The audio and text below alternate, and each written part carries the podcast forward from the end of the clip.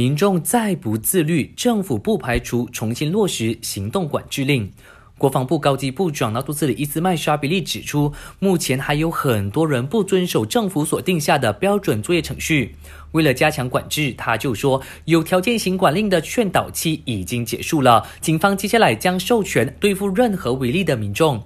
如果民众再冥顽不灵，政府就会考虑重新落实行动管制令。Ianya bergantung kepada pematuhan SOP dan peraturan oleh rakyat semua. Jika tidak, tidak mustahil kita akan kembali kepada PKP yang asal yang akhirnya membataskan kembali pergerakan kita. 另外，伊斯麦沙比利说，吉隆坡市中心北区和吉隆坡批发工序的加强管制令已经解除。至于施拉央巴鲁的加强行动管制令，需要延长多几天，以方便卫生部检测当地的居民。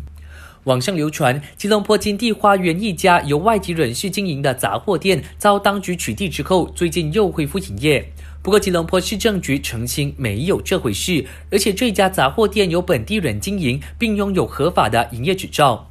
在这边要提醒你，收到任何消息或资讯之后，先浏览 z b u n a n y a m y 确定真假，再转发。我是佳俊，感谢收听。